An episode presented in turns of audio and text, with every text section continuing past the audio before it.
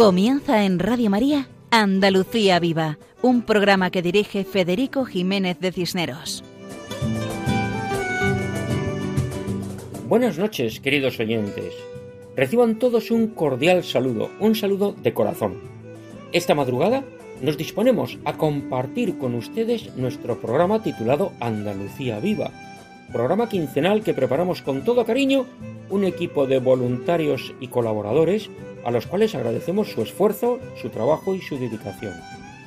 Un programa con el que pretendemos difundir todo lo bueno y solo lo bueno que tenemos en Andalucía. Y para ello hablamos de lo que refleja la presencia cristiana y mariana en estas tierras.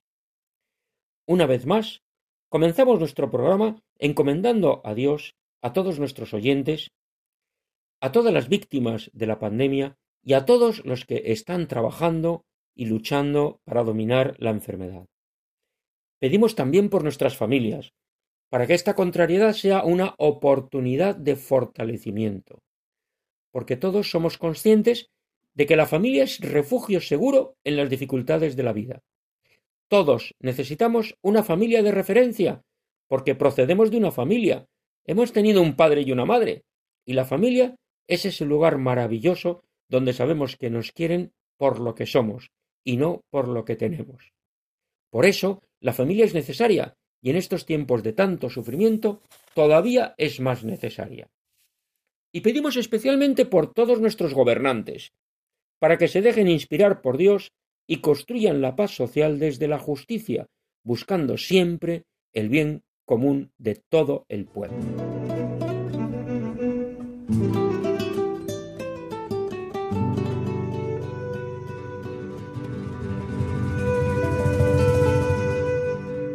Esta madrugada, el equipo del programa está formado por María José Navarro, Marcelo Olima, el grupo musical Mabelé, Juan José Bartel, Juan Jurado, Ismael Yebra, Paco Fabián y quien les habla, Federico Jiménez de Cisneros. Y recordamos a nuestros oyentes que pueden contactar con nosotros a través del correo electrónico con la dirección andaluciaviva@radiomaria.es. Conocemos ahora el contenido de nuestro programa de hoy. Esta noche hablaremos de la labor que despliega la Iglesia en Almería en la lucha contra el coronavirus, gracias a la colaboración de María José Navarro. También hablaremos del beato Manuel Lozano Garrido, Lolo, porque seguimos en su año del centenario, y escucharemos la canción del centenario interpretada por Mabelé, y contamos con el testimonio del padre dominico y periodista Fray José Antonio Martínez Puche, que editó varios libros del beato Lolo. Juan Jurado nos explica el obrador San Martín de Porres en la ciudad sevillana de Écija, en la sección con nombre propio dedicada a cooperativas y empresas agroalimentarias andaluzas con nombre cristiano. Paco Fabián interpreta la canción Alma, Corazón y Vida en la sección de lo humano a lo divino, dedicada a la canción con mensaje. Juan José Bartel nos acerca a la población sevillana de San Nicolás del Puerto, en la provincia y diócesis de Sevilla, en la sección Nombres Cristianos, dedicada a los lugares andaluces con nombre religioso. Ismael Yebra nos cuenta cómo se viven las fiestas de todos los santos y de los fieles difuntos en los monasterios dentro de la sección al otro lado del torno, dedicada a los conventos y monasterios. Todo esto en nuestro programa de hoy titulado Andalucía Viva dentro de la programación de Radio María. Adelante, siempre adelante.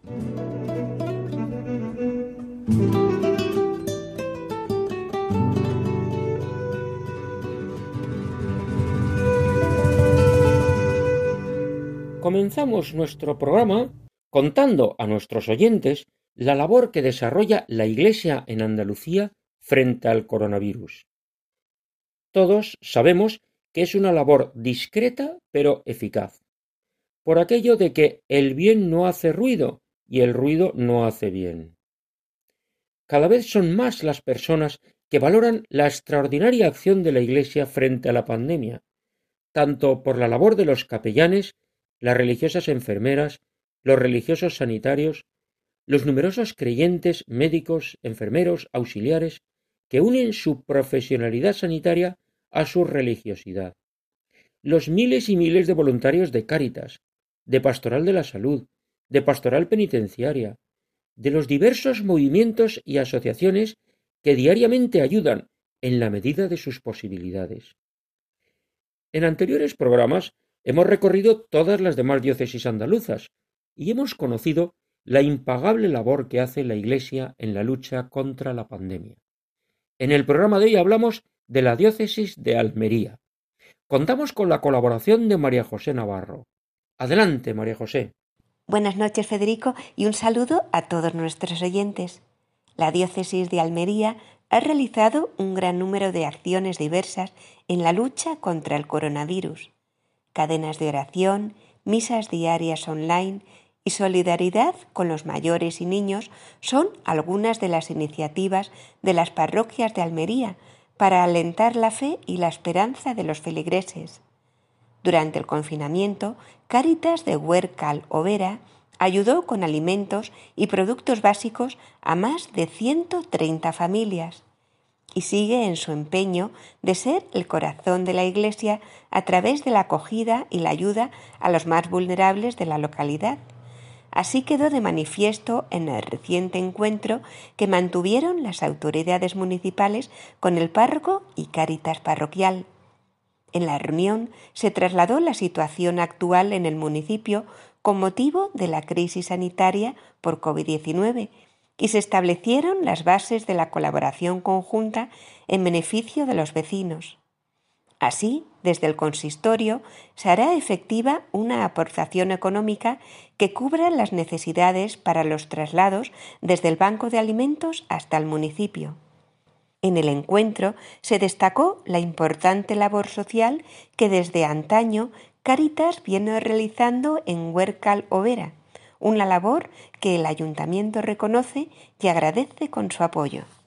Precisamente en esta ciudad almeriense de Huercalovera, en una de las cuaresmas más vividas de la provincia, nos cuentan que su párroco rezó la novena a nuestro Padre Jesús en directo desde su capilla a través de Facebook y la cuenta YouTube de la parroquia, con el objetivo de poder rezar juntos, pero cada uno desde su hogar.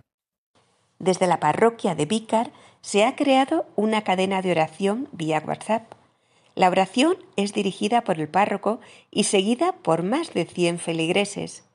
También en la parroquia de San Isidro de la capital, el párroco edita un vídeo diario con unas pinceladas de la palabra de Dios y una oración para la comunión espiritual, y de esa forma hacerla llegar a todos los fieles.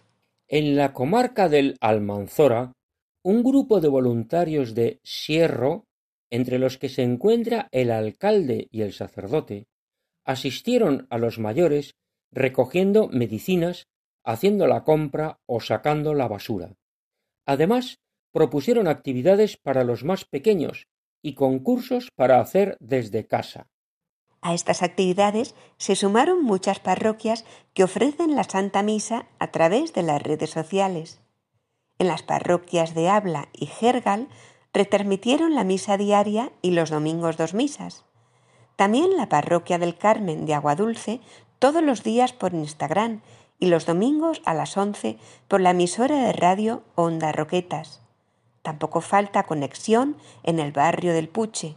Su párroco se une a su comunidad virtualmente con la exposición del Santísimo, el rezo del Rosario por la tarde y la Santa Misa a continuación.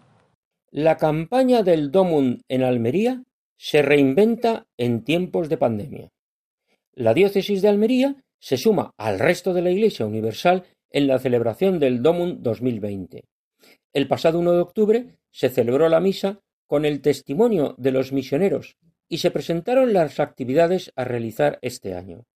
Durante el mes de octubre se ha presentado la campaña del Domund en las parroquias. Serán religiosos y religiosas presentes en nuestra diócesis y que han tenido experiencia en diferentes misiones, quienes darán sus testimonios este año, ya que no es posible el desplazamiento de los misioneros a causa de la pandemia. Y una iniciativa verdaderamente innovadora ha sido la Casa Quesis, diversión y aprendizaje para los niños en el confinamiento. Con el fin de continuar las catequesis de una manera amena, virtual y divertida, un grupo de sacerdotes de la diócesis de Almería ha lanzado Casaquesis, un concurso semanal.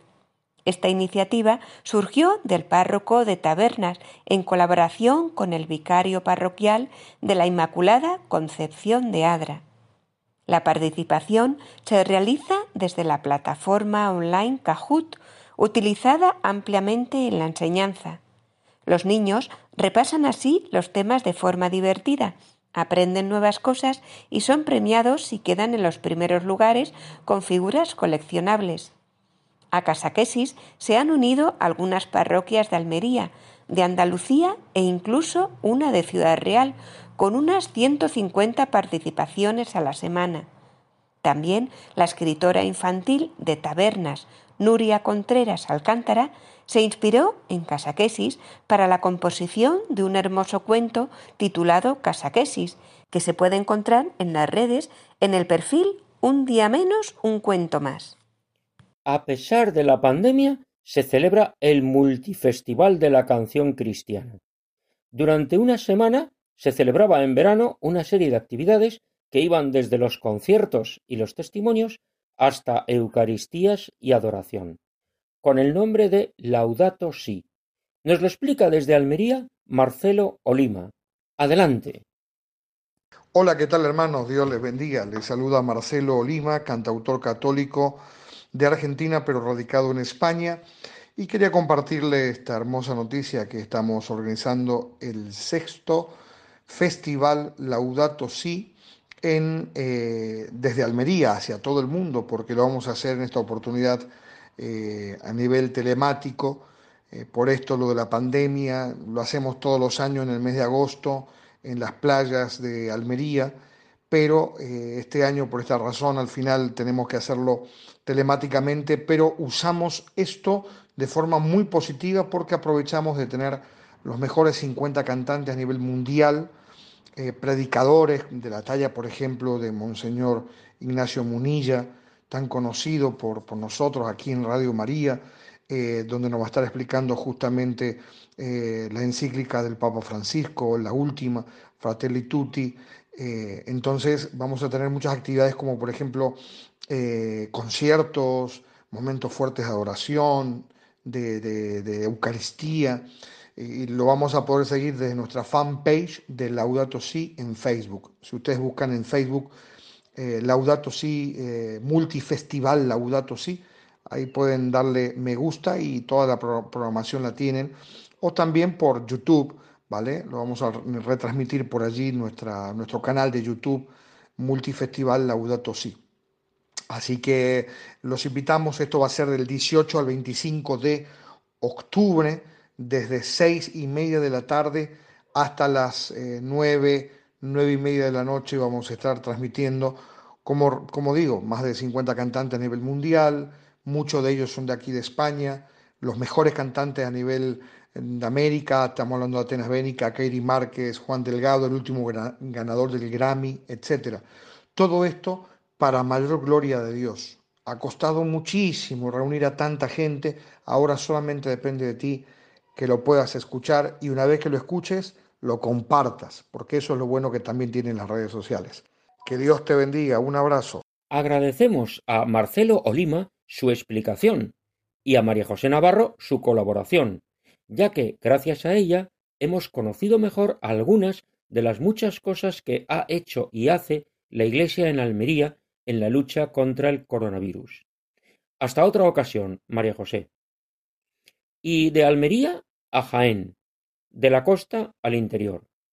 Una vez más nos acercamos a Linares, el lugar donde vivió y donde permanece el grato recuerdo del beato Lolo, del cual hemos hablado en otras ocasiones, por lo que sobran las presentaciones, pero simplemente recordamos que fue un periodista del siglo XX, vinculado a la acción católica, que pasó gran parte de su vida en una silla de ruedas, y que escribió muchas cosas con gran alegría y esperanza.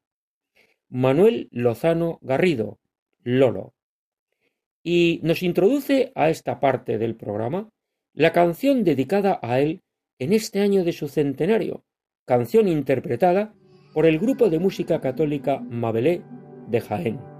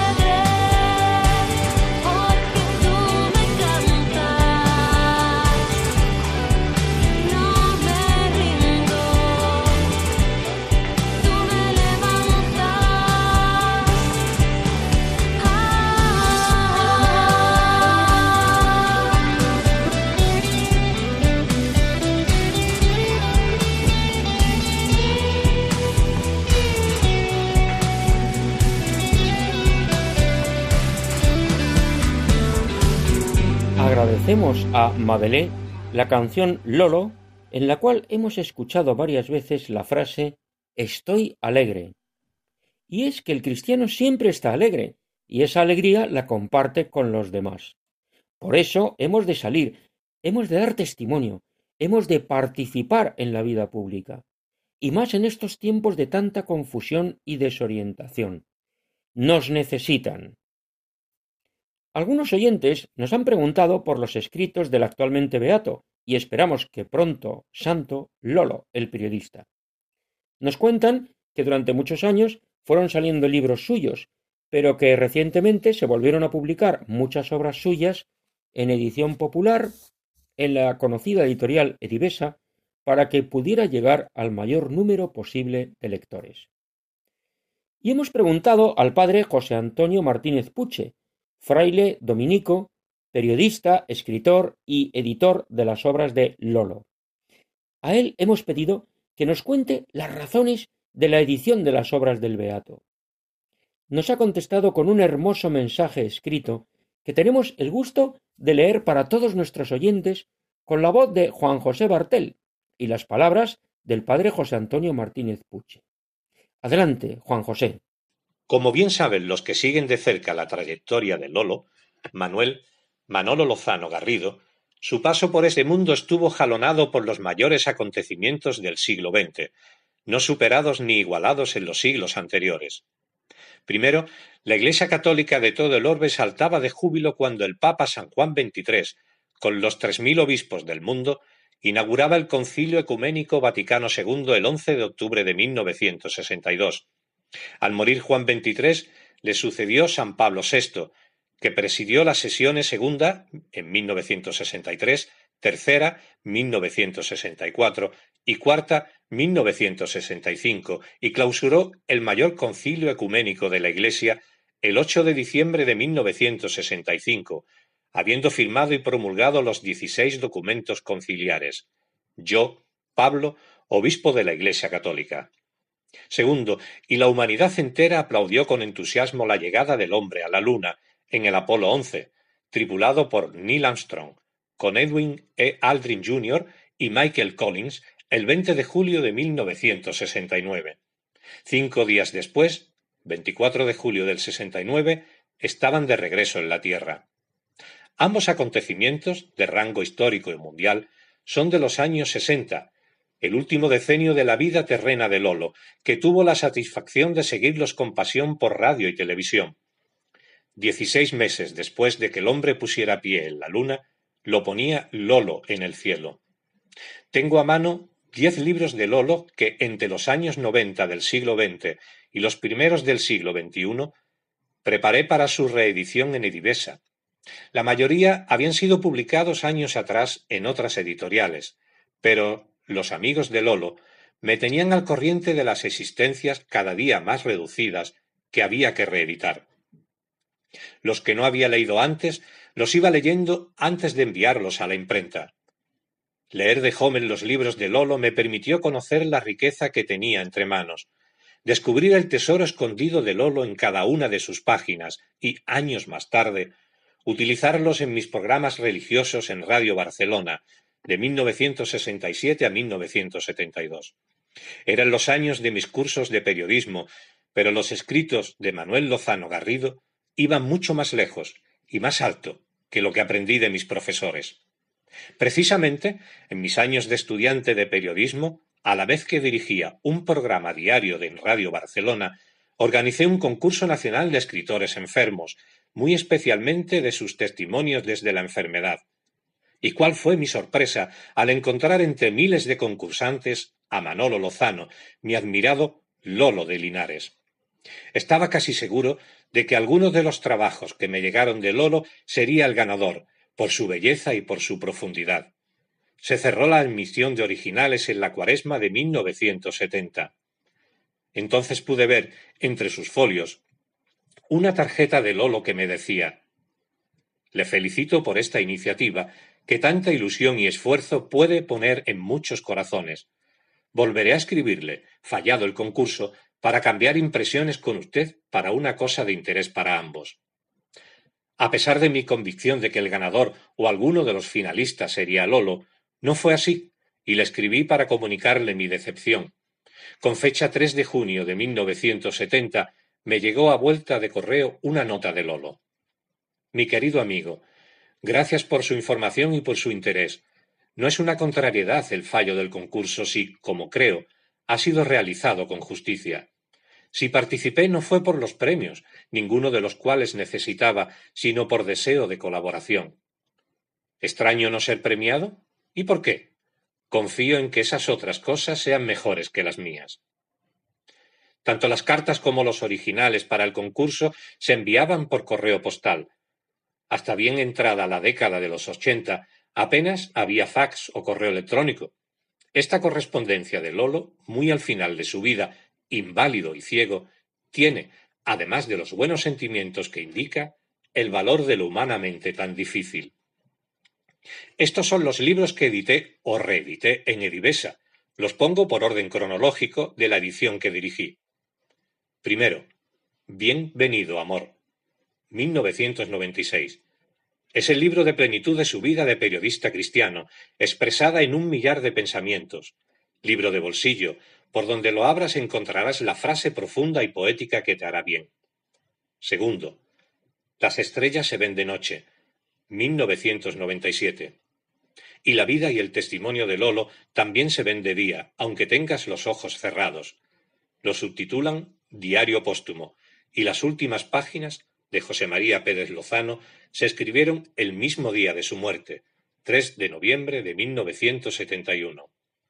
Tercero, El árbol desnudo, 1999. Lolo no quiso escribir una autobiografía al uso, sino al estilo del Evangelio, aunque subtitule novela, quiere decir de parábola. Cuarto, Cuentos el La Sostenido, 2000. Estos cuentos nunca habían sido un libro, sino breves relatos de la vida ordinaria, con sus personajes, desde la esperanza que los sostenían. Quinto, Las golondrinas nunca saben la hora, año 2000. Saber la hora era conocer la luz del día. El proceso de ceguera de Lolo, de 1961 a 1965, se adelantó unos meses a la apertura y clausura del Vaticano II, que abrió las ventanas para que entrara de la iglesia aire fresco y luz clara. Sexto, Dios habla todos los días, 2000. No dejes ir un día sin cogerle un secreto. Con estas palabras de Juan Ramón Jiménez comienza este su primer libro diario. El secreto de cada día era lo que Dios decía a Lolo. Él vivía y escribía. Séptimo. Reportajes desde la cumbre. 2001. Lolo, el periodista cristiano ciego en silla de ruedas, escaló cumbres del espíritu y escribió reportajes. Esto solo es posible para quien tenía un gran corazón abierto al mundo y seguía a su ritmo la historia de la humanidad que todo lo espera de Dios. Octavo. Mesa redonda con Dios. 2001. La vivencia de fe, la referencia de la vida a Dios está en cada página de Lolo. Pero aquí es explícita, desde la oración diaria hasta las siete palabras de Cristo en la cruz, tan vivas. Noveno. Cartas con la señal de la cruz. 2001. No solo en sus cartas ponía la cruz, toda la vida de Lolo estaba marcada con esa señal de salvación e identidad. Además de cartas selectas, el libro ofrece el Vía, el Vía Crucis de Lolo. Décimo, El sillón de ruedas, 2001. Fue todo un símbolo de la vida del Lolo inválido y ciego. En él permaneció casi veinte años y lo catapultó hasta los brazos de la Divina Misericordia. Estos son los diez libros que Lolo escribió mientras pudo escribir. Luego, se ataba con esparadrapo un boli a la mano izquierda para escribir. En la última etapa de su vida, su hermana Lucy, el ángel de la guarda que puso Dios en su vida, escribía en los folios lo que Lolo le dictaba. José Antonio Martínez Puche, dominico, periodista. Agradecemos al padre José Antonio Martínez Puche su emotivo escrito contándonos cómo conoció a Lolo por sus obras, y agradecemos a Juan José Bartel la magnífica lectura del escrito. Y gracias a ambos hemos conocido esa historia preciosa de cómo el dominico periodista conoció al seglar periodista por sus obras. Hermoso término evangélico, que nos recuerda que por sus obras conocemos a las personas y por sus obras conocemos a Dios. Y también nos han ofrecido un repaso de diez libros de Lolo editados recientemente.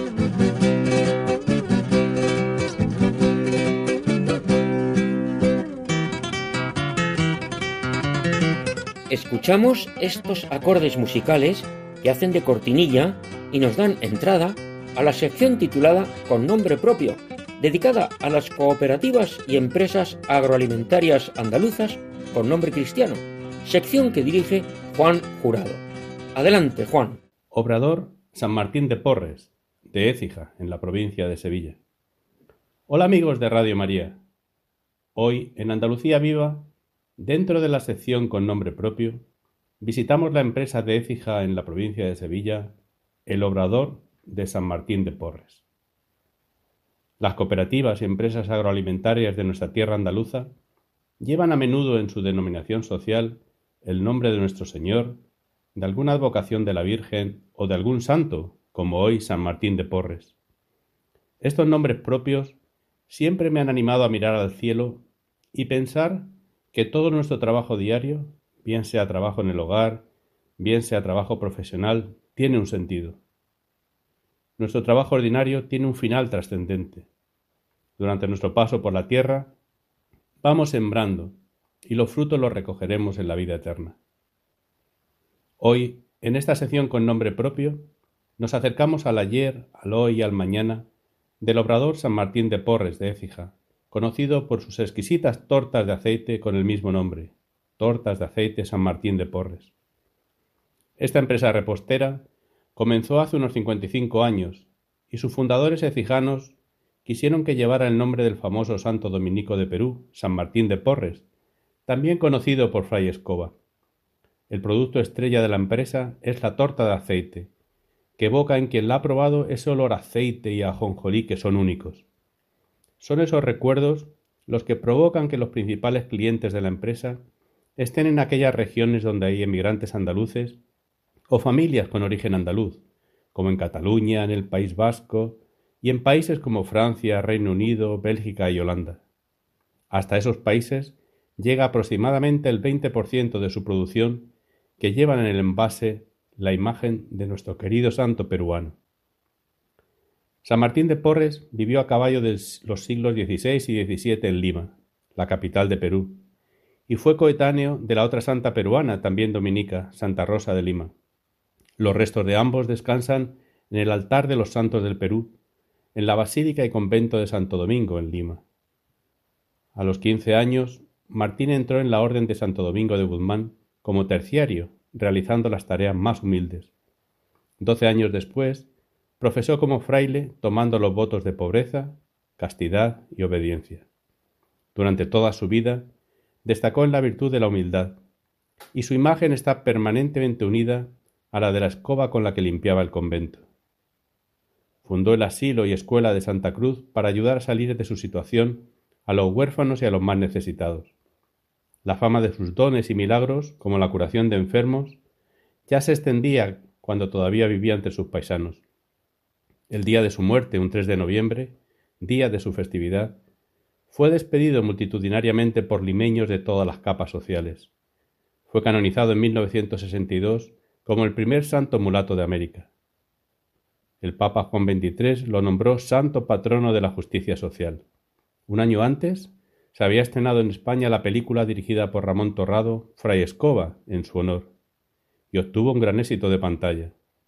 No es extraña la devoción a San Martín de Porres en Écija, pues Écija cuenta con el convento más antiguo de la ciudad, el de Santa Florentina, de monjas dominicas y famosas reposteras además, y también el convento de San Pablo y Santo Domingo, bellísimo conjunto artístico, aunque este no está ocupado ya por los dominicos.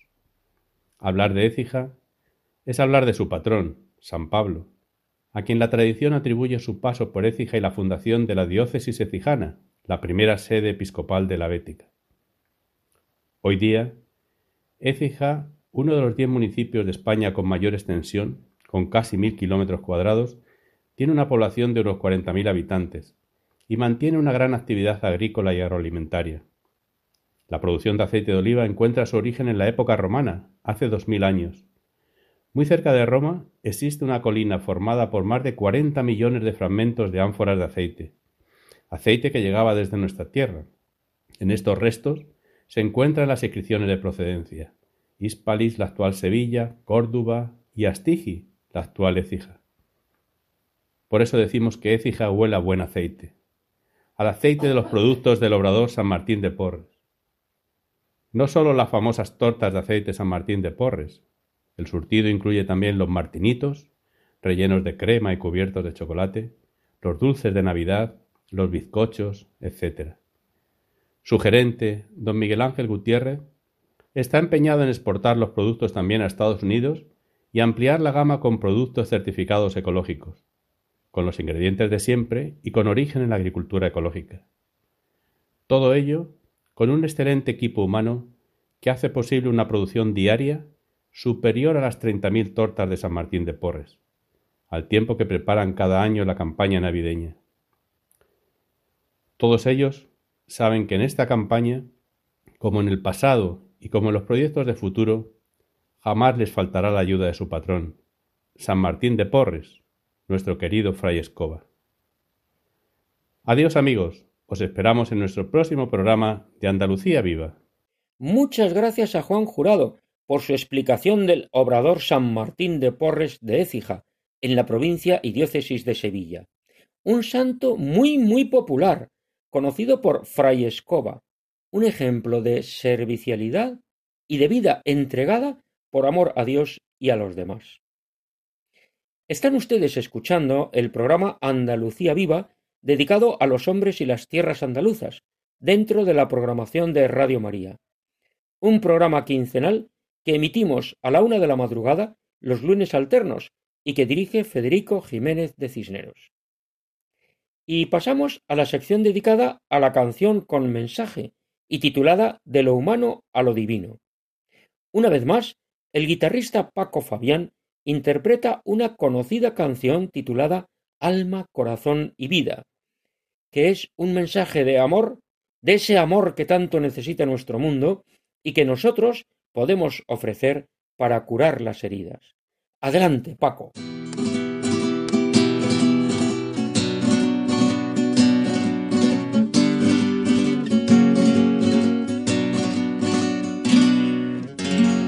Apreciados amigos de Radio María, muy buenas noches. Para el programa de hoy os presento una canción que ha dado la vuelta al mundo, tiene más de 70 años de vida y sigue fascinándonos porque en cada palabra y en cada verso encontramos una razón amorosa para ir de lo humano a lo divino. Su título lo dice todo. Alma, corazón y vida. Aquí la canto.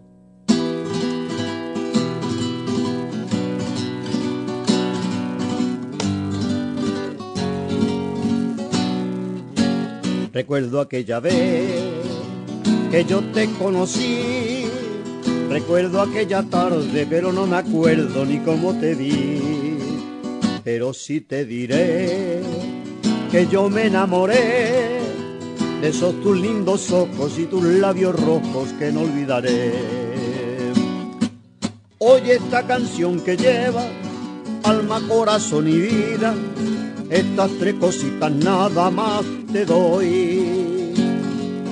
Porque no tengo fortuna, estas tres cosas te ofrezco, alma, corazón y vida y nada más.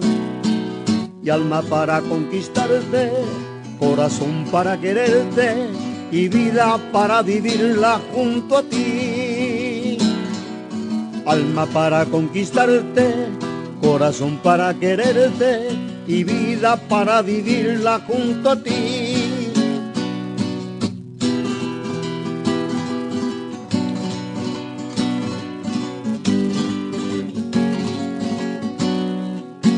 Recuerdo aquella vez que yo te conocí, recuerdo aquella tarde, pero no me acuerdo ni cómo te vi. Pero sí te diré que yo me enamoré de esos tus lindos ojos y tus labios rojos que no olvidaré. Oye esta canción que lleva alma, corazón y vida, estas tres cositas nada más te doy. Porque no tengo fortuna, estas tres cosas te ofrezco, alma, corazón y vida y nada más. Alma para conquistarte, corazón para quererte y vida para vivirla junto a ti. Y alma para conquistarte, corazón para quererte y vida para vivirla junto a ti.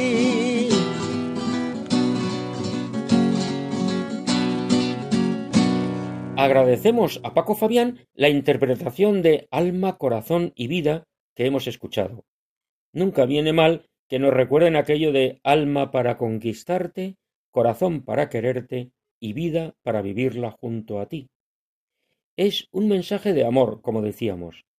Y recordemos la letra de la canción, que dice Te ofrezco alma, corazón y vida, porque no tengo otra cosa que ofrecerte.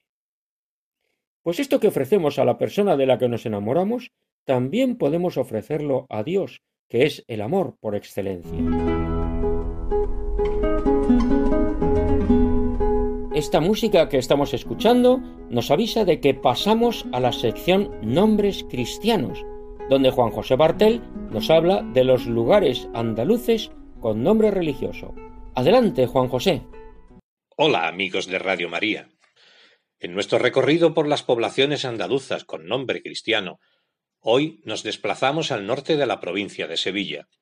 A unos 100 kilómetros de la capital se encuentra San Nicolás del Puerto, un municipio enclavado en pleno parque natural Sierra Norte de Sevilla, que merece una escapada tanto por su pintoresco casco urbano como por la naturaleza que lo rodea y que convierte a la zona en uno de los paisajes más hermosos de Andalucía.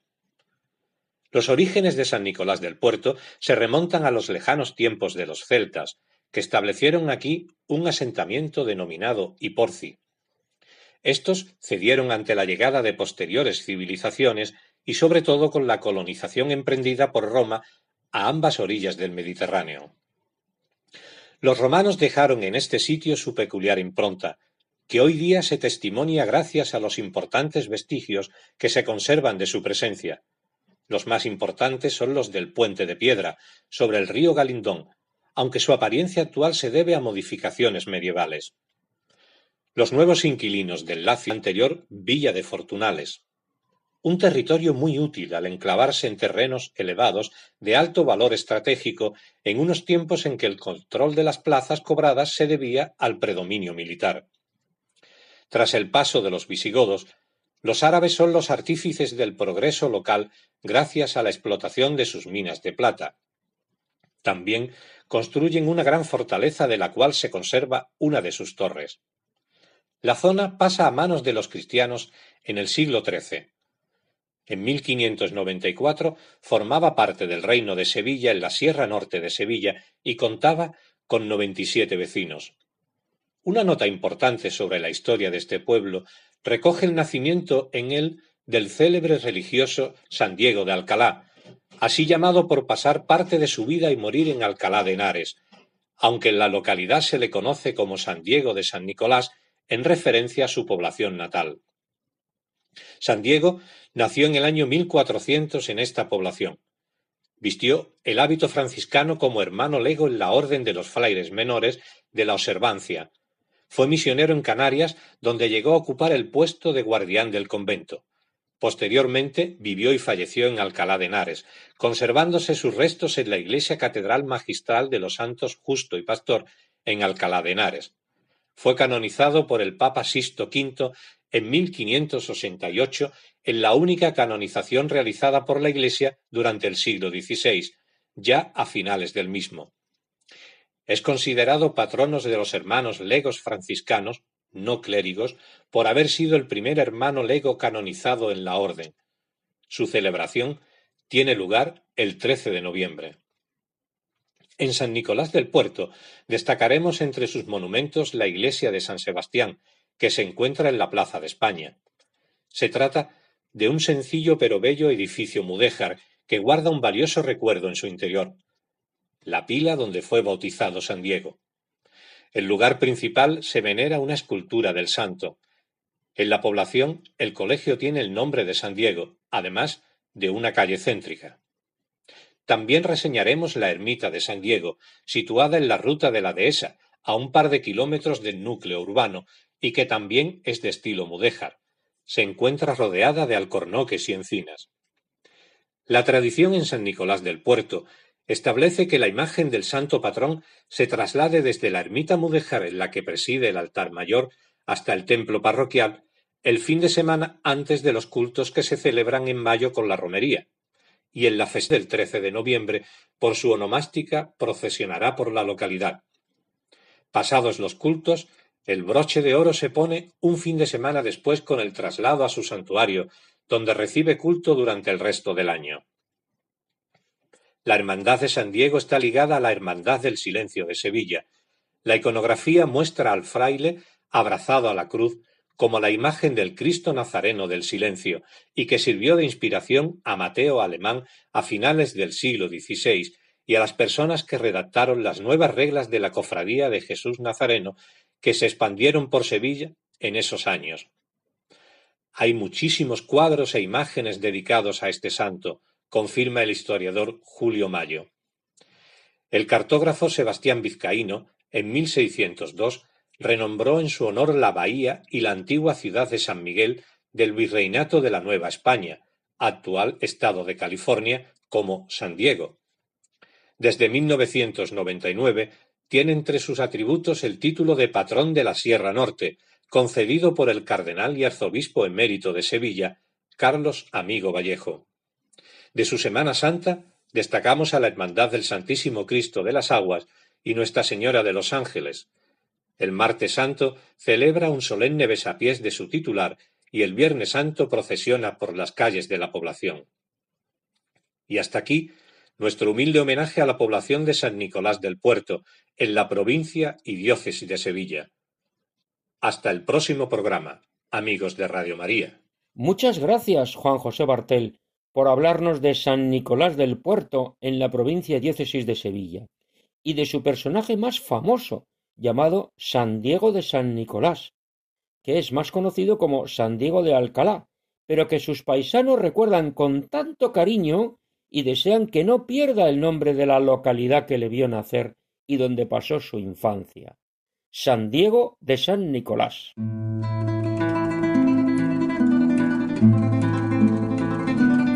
Estos acordes musicales nos introducen a la sección titulada Al otro lado del torno, dedicada a los conventos y monasterios tan numerosos en tierras andaluzas.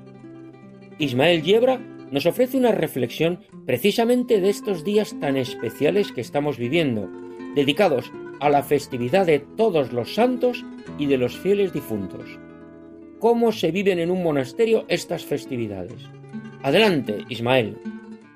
Desde hace unos 25 años suelo pasar el Día de Todos los Santos y el Día de los Difuntos en un monasterio de Burgos. ¿Por qué? Pues muy fácil, porque son fechas en las que las hospederías monásticas suelen estar solas y la estancia suele ser más auténtica, la soledad más acuciada y el recogimiento más intenso. Los meses de verano, por ejemplo, se dejan caer por los monasterios numerosos turistas que no es que molesten, porque la hospedería y la vida monástica están alejadas de la zona de turismo, pero sí que distorsionan un poco la paz y la soledad que yo personalmente busco en una hospedería monástica. Si acercarse a un monasterio sirve para evangelizar y para conocer la vida de los monjes que lo habitan, sería un hecho deseable y enriquecedor, pero no es raro que algunos lo hagan solo movidos por la curiosidad y no pasen más allá de la frivolidad de saber qué clase de personas raras han optado por ese tipo de vida. El Día de Todos los Santos es una fiesta grande de la Iglesia, y no es para menos. Basta comprender el sentido de tal festividad para entender que debe ser así. En el monasterio, en el que me suelo alojar para esta fecha, se celebra el día con toda solemnidad y al mismo tiempo también celebran la onomástica de todos los monjes. Para no tener que estar todo el año celebrando el santo de uno y el santo de otro, todos se reúnen en la festividad de todos los santos y a la oración se suma la alegría de compartir la vida junto a otros solitarios, monje significa eso, solo, solitario, que sirven de acompañamiento espiritual en el camino hacia la búsqueda de Dios. A la festividad de todos los santos le sigue la celebración del Día de los Fieles Difuntos. En la vida misma, el alfa y el omega, el principio y el final, como lo es Dios de todas las cosas. Los monjes no son unos tristes aburridos que pasan los días encerrados en su celda esperando la llegada de la muerte. Se escuchan hasta versiones curiosas que dicen que los monjes cada día cavan algo de su futura tumba. Dios mío, qué cosa más tétrica. ¿Cuántas películas habrán visto algunos? Nada más lejos de la realidad. El monje y la monja no son unos muertos en vida, ni personas que se encierren en un monasterio esperando y deseando la llegada de la muerte. Son personas tan normales como las demás, únicamente que en su día sintieron la llamada para un tipo de vida y dijeron un sí sin fisuras, alejándose de ambiciones y objetivos mundanos. El Día de los Difuntos en un monasterio tiene una liturgia especial, no de tristeza, sino de espiritualidad. Algunos monasterios visitan el cementerio monástico, al igual que hacen muchos cristianos en su pueblo o en su ciudad, visitando la tumba de sus seres queridos. Rezan al pie de ellas y toman conciencia de que quien muere con Cristo no muere del todo. Hoy se recuerda la muerte, pero el cristiano cree ante todo en la resurrección. Como dice el Evangelio, Dios es un Dios de vivos, no un Dios de muertos. Muchas gracias, Ismael Yebra, por la explicación que nos has dado de cómo viven las fiestas de todos los santos y de los fieles difuntos en ese monasterio. También así valoramos el sentido de la hospedería monástica y conocemos cómo celebran todas las onomásticas en ese día de todos los santos y cómo esa tradición piadosa de visitar los cementerios para rezar ante la tumba de nuestros antepasados y de nuestros familiares tiene sentido pleno cuando somos conscientes de que la muerte no es el final, que quien muere con Cristo no muere del todo, porque el cristiano cree en la resurrección. Queridos oyentes, con esto llegamos al final del programa de hoy. Repetimos nuestro correo electrónico para que puedan comunicarse con nosotros. Pueden escribirnos a la siguiente dirección andaluciaviva@radiomaria.es y les contestaremos con mucho gusto. Desde Andalucía, tierra de María Santísima, reciban un saludo muy cordial de corazón de todos los que hemos hecho este programa de hoy. María José Navarro, Marcelo Olima, Mabelé, Juan José Bartel, Juan Jurado, Paco Fabián e Ismael Yebra, y quien les habla, Federico Jiménez de Cisneros. Dentro de quince días, si Dios quiere, nos encontraremos una vez más en este programa de Radio María. Hasta entonces, pedimos a Dios que nos bendiga a todos e invitamos a nuestros oyentes a que continúen con esta sintonía de la Radio de la Virgen, Radio María. Muchas gracias y buenas noches.